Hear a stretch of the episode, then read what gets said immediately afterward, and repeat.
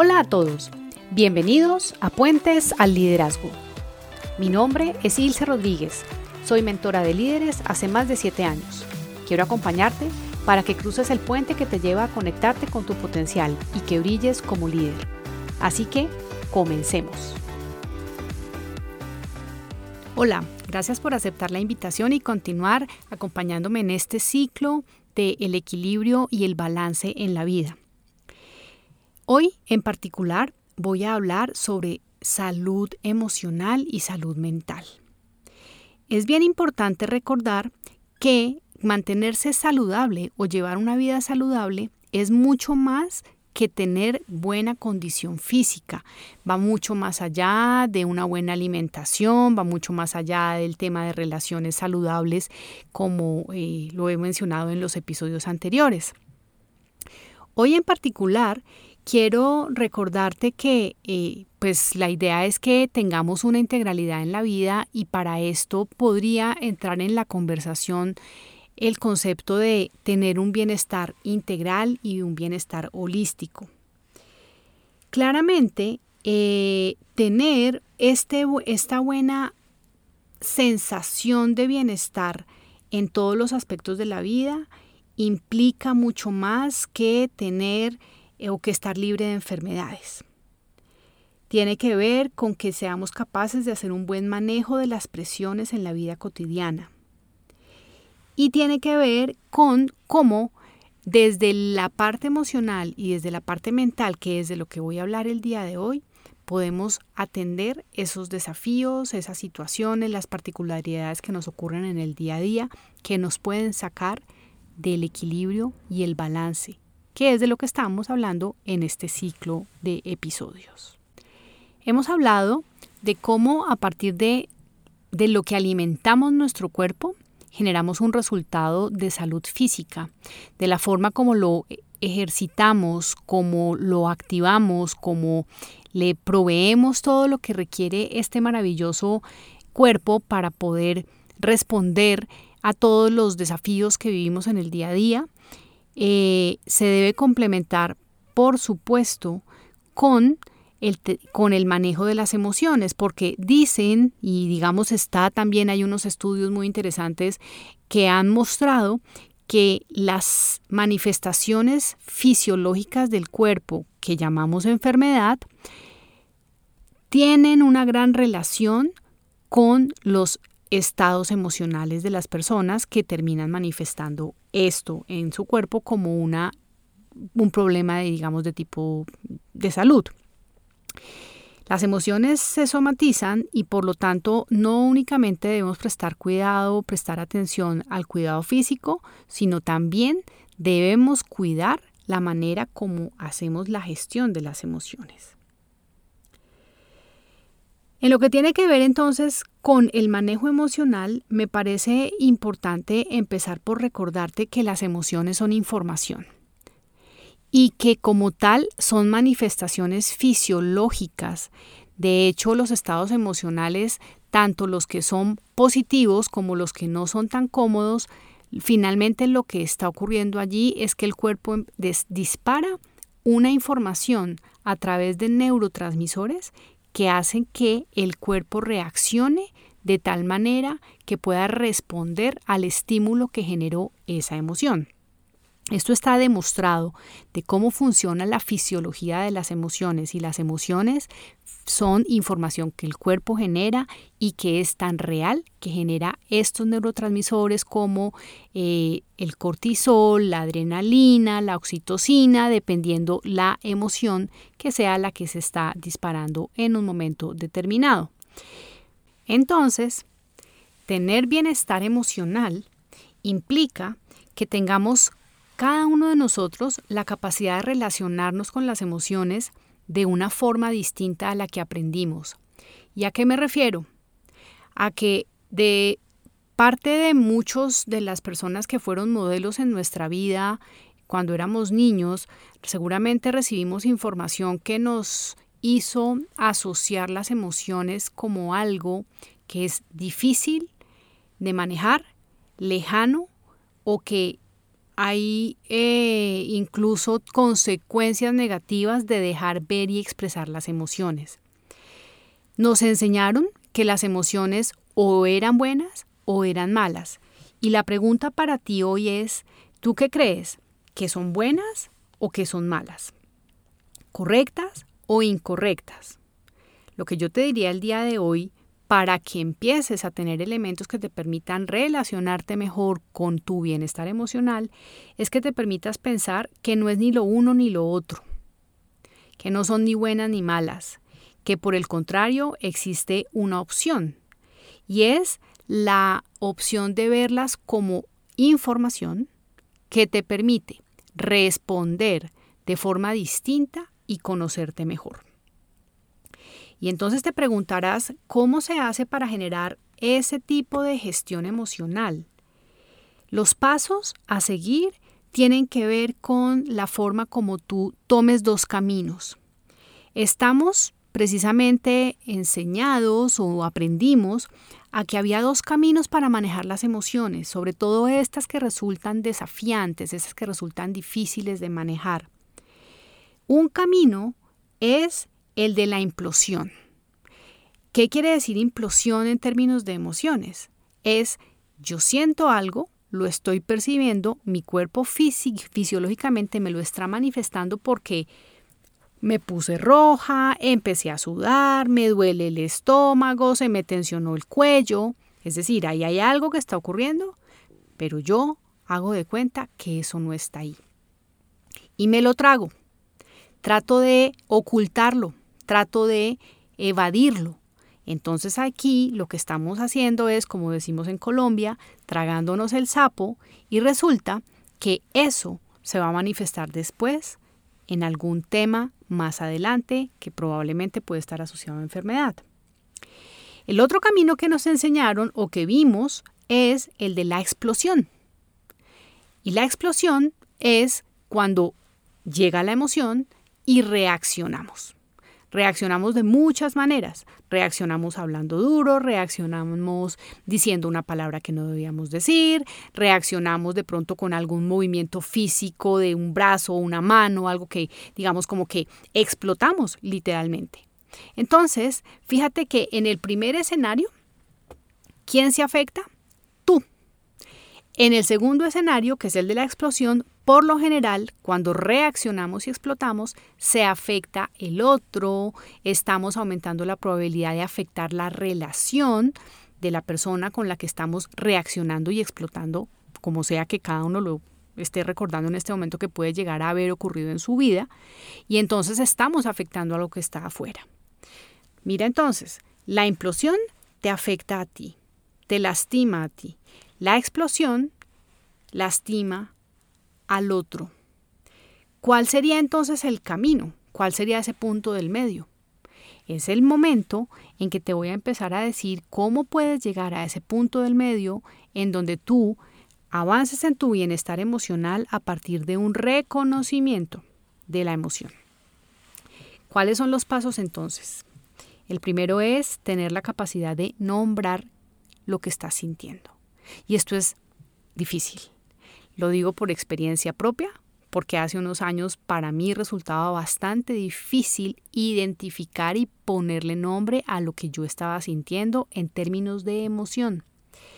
Y hoy en día, cuando acompaño personas en procesos individuales a que se pongan en contacto con sus emociones, realmente es difícil para las personas llegar a ponerle el nombre. Tratamos de explicarlas, tratemos, tratamos de justificarlas, tratamos de racionalizar la emoción y lo oigo muchísimo eh, en las sesiones que yo hago.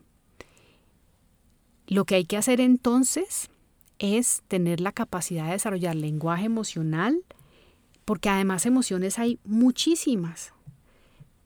Tan es así que existe una gráfica muy bonita que la puedes buscar en Google que se llama La Rueda de las Emociones.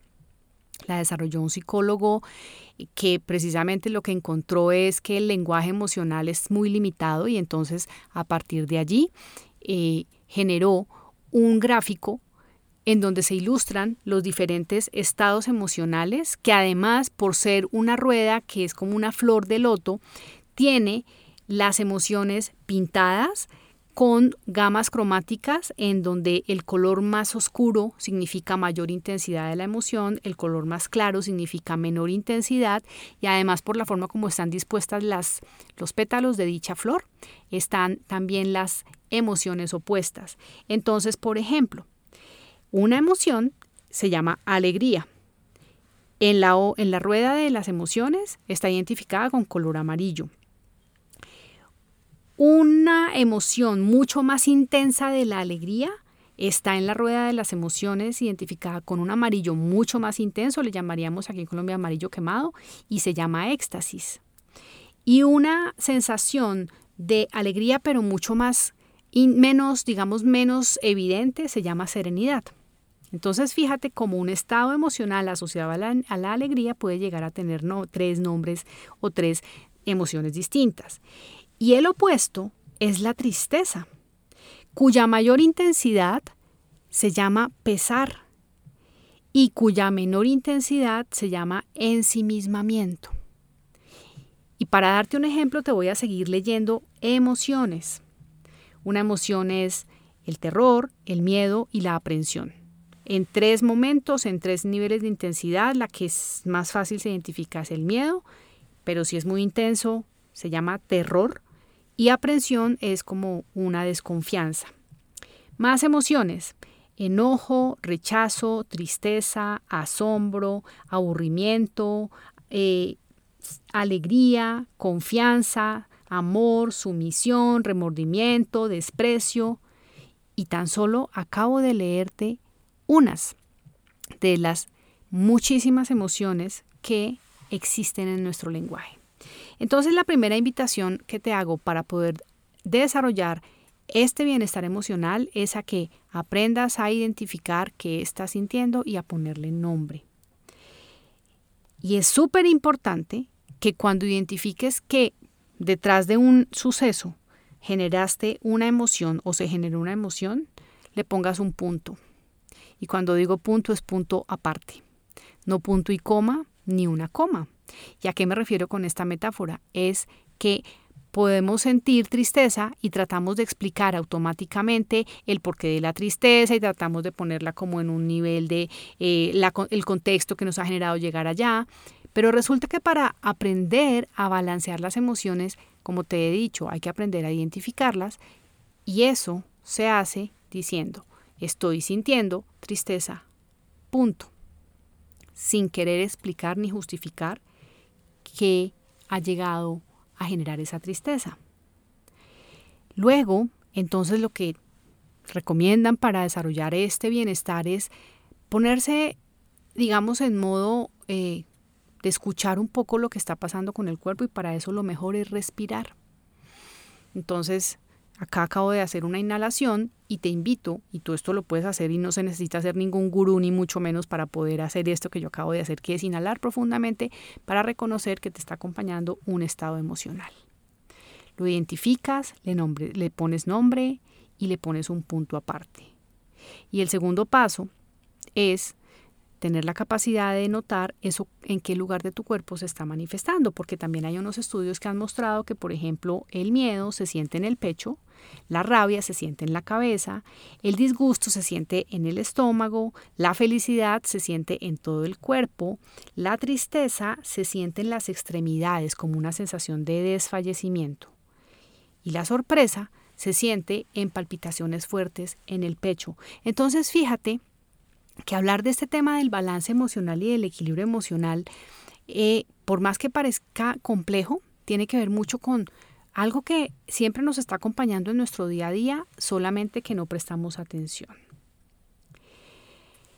Otro paso para que tú logres un mejor manejo y una mejor gestión de tus emociones es que comprendas que cada emoción tiene para ti una información y que por lo tanto es importante que tú te permitas, luego de esta respirada a la que te estoy invitando es pensar para qué me está llegando esta emoción. ¿Qué es esto que yo podría aprender de estar sintiéndome de esta manera? ¿Qué es eso que me está invitando esta emoción a recordar que yo debo cuidar? Por ejemplo, cuando sentimos culpa, la mayoría de las veces la culpa está asociada a querer cuidar algo o alguien a quien lastimamos y a querer restaurar esa buena relación. Entonces, fíjate que la culpa per se no es mala. Cuando no la escuchamos y más bien nos quedamos es dándonos como latigazos a nosotros mismos, ahí la emoción se vuelve eh, algo que estamos implosionando, no lo estamos procesando, no lo estamos tragando y entonces podemos llegar a generarnos dificultades. Una vez tengas identificado qué es lo que está pasando y qué es lo que estás sintiendo y tengas claro o recuerdes más bien en ese momento que, la, emoción, lo que te está trayendo es información y datos, es importante que recuerdes que tú y yo y todos tenemos prejuicios respecto a las emociones y que finalmente eh, la forma como respondemos a ellas es simplemente una interpretación de lo que estamos viendo y de lo que estamos sintiendo. Por lo tanto, lo que te recomiendo es que procures ser objetivo. ¿Y a qué me refiero con decirte que procures ser objetivo u objetiva? Es a que no respondas, no reacciones inmediatamente y para eso a lo que te invito es a que te imagines que una emoción es como un café muy caliente o un agua muy caliente que te están trayendo en una taza. En un, eh, normalmente las personas no nos tomamos un tinto o un café muy caliente. Espera un poco a que ese café caliente que llamamos emoción se enfríe y entonces en ese momento ya vas a poder reaccionar y responder de una forma distinta. Esto es algo que te puede servir para procurarte mayor bienestar emocional, para procurarte estar en un estado donde no estés ni tragándote la emoción, pero tampoco estés explotando de manera impulsiva. Entonces, importante que tengas esto presente para que te puedas preparar a ti mismo para manejar en equilibrio las situaciones desde el punto de vista emocional. El segundo aspecto del cual quiero hablarte hoy en este episodio tiene que ver con la fortaleza mental, que más que fortaleza mental, yo la llamaría entrenamiento mental o conciencia mental. ¿Esto en qué consiste? Consiste primero que nada o que todo en saber cuáles son las prioridades, eh, en aprender a decir no, en ponerte límites, en saber qué es eso que es importante para ti desde lo racional, desde los valores, para que tú desde tu capacidad de discernimiento puedas hacer elecciones y puedas decir, si algo no me suena, si algo no me resuena, entonces yo no voy a estar aquí. Si esto no va conmigo, yo no voy a estar aquí. Que puedas poner, como te digo, límites. Esto te va a permitir a ti proporcionarte paz y una mayor perspectiva. Además, para desarrollar fortaleza mental, también es importante que te desconectes. Y cuando digo que te desconectes, no es que desconectes la mente, sino que te desconectes por momentos de eso que te puede estar quitando un poco de equilibrio. Por eso recomiendan mucho hacer deporte, salir a caminar, cuando, estén, cuando tengas tu mente y como tu cabeza revolcada y que te estén dando muchas cosas, muchos temas y en la cabeza vueltas, lo mejor es hacer una pausa para oxigenarte.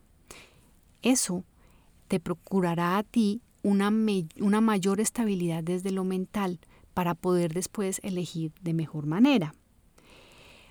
Otra forma de procurarse calma mental es entrenarse en respirar de manera consciente, en alimentarse y comer de manera consciente, en caminar de manera consciente, porque vamos muy distraídos por la vida. Vamos permanentemente conectados a podcasts como este o a la música o al correo electrónico o a lo que nos está bombardeando con información y entonces nuestra mente no está en calma, nuestra mente está permanentemente activa. Y resulta que la mente también se puede calmar. Ojo, no es apagar, porque la función de la mente, como lo he expresado en otros episodios, no es pensar y por lo tanto es una ilusión imposible de cumplir pretender que vamos a callar la mente. La mente se puede calmar. ¿Cómo la puedes calmar? Poniendo atención en tu respiración, dándote cuenta que estás respirando, centrando tu mirada en una vela, en una planta, en una hoja, en tu mascota, y permitirte estar allí en silencio, respirando conscientemente durante unos segundos. Ahora, si te quieres llevar a un nivel más alto de entrenamiento mental para que logres que tu mente sea más en calma, la invitación que te hago es a que te animes a practicar y a conocer sobre meditación. Fíjate entonces que con esto que hemos hablado hoy, estamos terminando eh, de recorrer el camino de lo que es importante que cada persona tenga en cuenta para que en esta rueda de la vida, que es como te contaba hace unos episodios, todos aquellos aspectos que debemos considerar en la vida, como las relaciones, el trabajo, la salud, el dinero eh, y por supuesto la salud física y mental, son aspectos que te pueden aportar para que tengas tu vida más equilibrada. Si tu vida fuera como una rueda y alguno de estos aspectos, tan solo uno, llegase a estar desequilibrado, esa rueda no va a andar bien.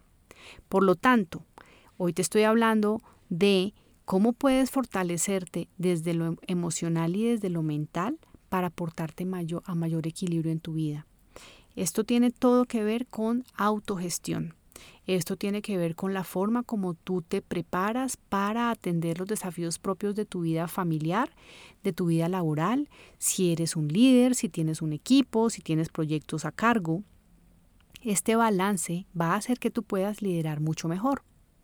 Entonces ten en cuenta todos los aspectos de los cuales te hablé hoy en términos de cómo manejar las emociones para que las tengas en equilibrio y cómo manejar la mente para que la mente no se convierta en tu peor enemigo desde el punto de vista de la autogestión para que puedas liderarte mejor y liderar mucho mejor a otros.